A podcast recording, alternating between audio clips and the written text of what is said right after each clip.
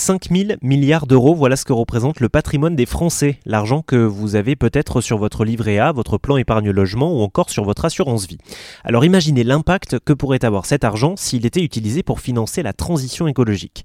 Le problème c'est qu'aujourd'hui, les banques ne l'utilisent pour financer que 5 à 10% de projets qui respectent les accords de Paris, le reste ça va aux énergies fossiles polluantes. Si je devais schématiser, je dirais que trier vos déchets, faire votre compost ou arrêter de prendre l'avion, c'est vraiment déjà super, mais vous continuez quand même à polluer énormément avec votre épargne. Et ça, vous ne le savez peut-être pas.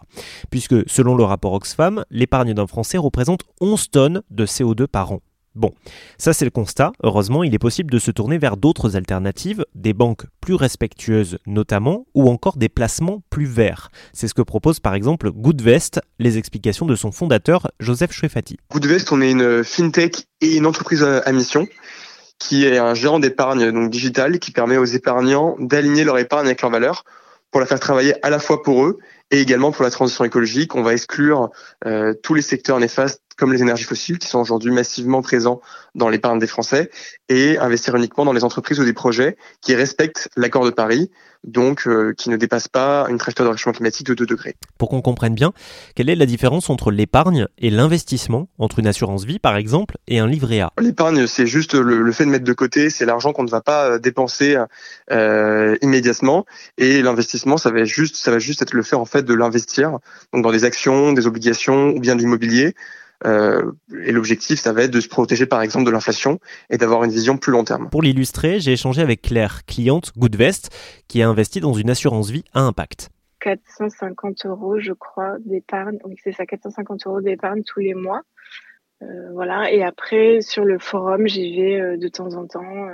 on a des alertes par mail quand on a des sujets qui, qui nous intéressent, etc. Mais donc, c'est une, une, une, relation pardon, très automatisé et transactionnel.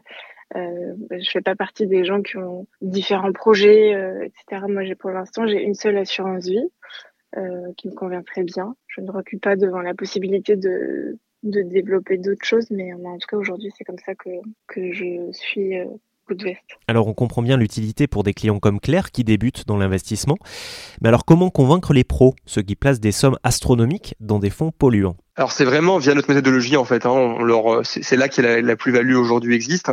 On a beaucoup beaucoup de fonds, d'ETF euh, ou de fonds en gestion active qui sont euh, qui sont labellisés ISR ou qui ont une connotation verte, mais qui ne respectent pas vraiment des, des critères euh, suffisants, donc qui respectent pas l'accord de Paris. Il y a très peu de fonds hein, ISR qui respectent l'accord de Paris, ou bien qui excluent entièrement les énergies fossiles.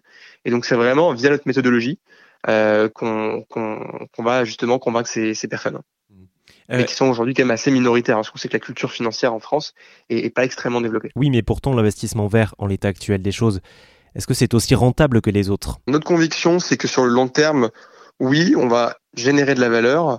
Euh, on investit dans les entreprises qui sont déjà alignées avec les enjeux environnementaux et sociaux de demain, donc qui n'ont pas besoin de transitionner, qui vont également éviter un certain nombre de controverses on a pu le voir en 2022 que les controverses, ça peut très fortement euh, impacter la, la, performance des sociétés. Elles vont aussi plus attirer les talents, plus facilement remporter des appels d'offres. Et euh, voilà, moi aujourd'hui, si, si lorsque je suis épargnant, je me vois plus investir dans une entreprise dans les énergies renouvelables que dans une, entreprise qui est spécialisée dans le charbon, qui est une énergie qui a tendance à disparaître. Et si vous souhaitez en savoir plus sur Goodvest, cette assurance vie qui met votre argent au profit de la planète, ou pour toute autre information relative à l'épargne verte, rendez-vous sur rzn.fr.